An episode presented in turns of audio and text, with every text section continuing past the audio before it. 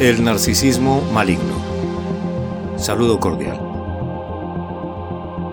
Dentro del trastorno narcisista de la personalidad, existe una vertiente maligna que supone una combinación entre el trastorno narcisista y el trastorno antisocial de la personalidad, con algunos rasgos de trastorno paranoico. Todo esto convierte a quien padece este trastorno en una persona perversa que no tiene ningún sentimiento de culpa y de vergüenza, y que no es capaz de desarrollar ninguna empatía en las relaciones personales, por lo que puede llegar a dañar a su familia o a su pareja sin mostrar arrepentimiento. El narcisismo maligno fue definido por Eric Fromm en 1964. Lo describió como una condición en la que una persona se caracteriza por un comportamiento grandilocuente, antisocial y hostil. Su principal rasgo es deshumanizar todo escenario en el que se encuentre, ya sea familiar o laboral. La falta de empatía y su maquiavelismo podrían crear sin duda grandes estragos. En la actualidad, cuando hablamos de la personalidad narcisista, es común que a la mayoría casi siempre nos vengan a la mente unas mismas imágenes. La del clásico personaje superficial, haciéndose selfies o quizá la de esa amiga que siempre se prioriza a sí misma dejando a un lado a los demás. Sin embargo, estos comportamientos van mucho más allá. Para Eric Fromm, la quinta esencia de la maldad humana se contenía en el narcisista maligno. Son personas con aires de grandeza, faltas de empatía, obsesionadas en tener la lealtad de quienes le rodean y que disfrutan haciendo daño a los demás. Cabe señalar que, a día de hoy, desde el campo de la neurociencia y la psicología, nos ofrecen definiciones mucho más variadas a la hora de entender o explicar la maldad. Sin embargo, Freud fue pionero en su intento por dejarnos claro que el narcisismo es el germen de muchos comportamientos lesivos para la humanidad. Características del narcisismo maligno. Algo que desde el campo de la psicología y la psiquiatría se sabe bien es que ningún perfil de personalidad o trastorno encaja a la perfección en una categoría. Generalmente, aparecen rasgos de otras condiciones, de ahí que el narcisismo maligno sea una combinación entre el narcisismo más acusado y ese comportamiento antisocial tan común en la psicopatía. Los rasgos más comunes son los siguientes. Estas personas muestran una marcada grandiosidad. Son personas con un concepto elevado de sí mismos, narcisistas, con un comportamiento que roza los delirios de grandeza y la omnipotencia. Falta de empatía.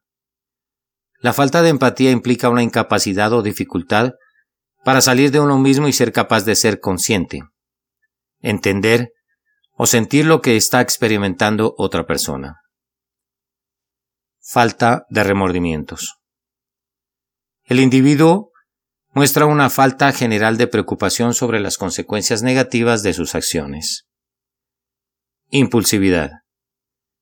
Se trata de una condición por la cual la persona no puede controlar los impulsos, las tentaciones o los deseos que siente y actúan sin tener en cuenta las consecuencias de sus actos. Desprecio por los derechos de los demás. Las personas con un trastorno de personalidad antisocial pueden expresar su desprecio por los demás y por la ley mediante la destrucción de propiedades, el acoso a otras personas o el robo. Pueden engañar, explotar o manipular a los demás para obtener lo que quieren ya sea dinero, poder, sexo o gratificación personal. Tendencia al engaño y comportamiento destructivo.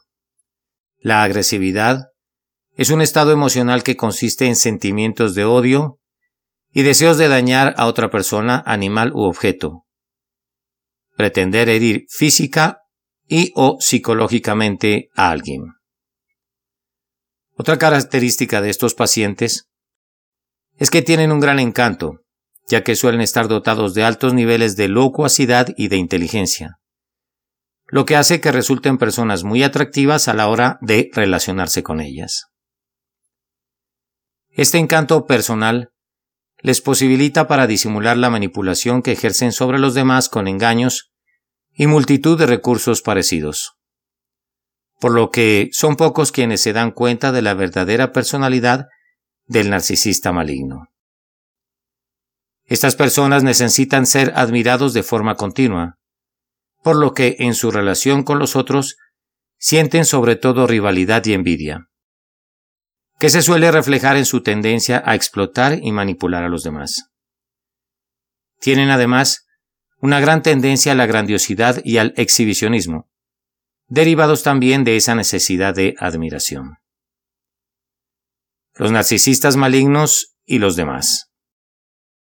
En sus relaciones con los demás suelen elegir una víctima, generalmente una persona que sufre carencias de afecto, a la que estos narcisistas malignos van a manipular con mentiras y comportamiento fantasioso. Con estas personas, con las que tienen una relación denominada cosificación, o sea que las ven como un objeto para sus fines, no van a tener nunca una relación emocional ni ningún sentimiento sincero hacia ellas, a menos que sea necesario para sus intereses, ya que son personas emocionalmente muy frías. El narcisismo maligno no necesita refuerzos o atención externa. Una característica habitual del narcisismo es la necesidad de ser siempre el centro de atención. Su baja autoestima demanda refuerzos externos validación y ser siempre esa presencia a la que admirar. Sin embargo, en el narcisismo maligno nos sucede lo mismo. Este tipo de personalidad tiene plenamente asumida su superioridad y grandiosidad. En ellos, no hay duda si lo único que buscan es posicionarse de manera rotunda ahí donde estén. Eric Fromm los describía del siguiente modo se sienten poderosos por esas cualidades que, según ellos, les fueron dadas al nacer. Se dicen a sí mismos yo soy grande y superior a ti. No necesito, por tanto, demostrar nada. No necesito tampoco relacionarme con nadie ni hacer ningún esfuerzo. Manteniendo la imagen de mi grandeza, me alejo cada vez más de la realidad. Pensamiento paranoico y sadismo. Pensamiento paranoico. A menudo, estos narcisistas malignos tienden a pensar que hay personas que van en su contra.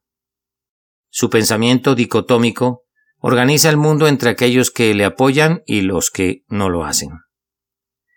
De ahí que desconfíen de todo aquel que sea diferente, que le lleve la contraria, que no se ajuste a su rígida visión de la realidad. Sadismo. Este perfil no duda en hacer uso de la crueldad, el desprecio, la crítica mordaz, la manipulación y humillación. Ahora bien, lo más llamativo de ello no es solo su conducta, sino el hecho de que a menudo disfrutan llevando a cabo estos actos. Tratamiento para el narcisismo maligno. El tratamiento de esta enfermedad se hace con medicación para minimizar los síntomas y con psicoterapia. Aunque debido a su dolencia, los narcisistas malignos no suelen responder bien a este tratamiento. Pues bien, antes de despedirme quisiera recomendarte que si tú miras indicios del narcisismo maligno en una persona con la que interactúas frecuentemente, busques cortar tu trato con esta clase de trastornado mental, antes de que salgas afectado mentalmente de una forma grave e irreversible pues esto ocurre en el 100% de los casos. Mil gracias por tu atención y hasta pronto.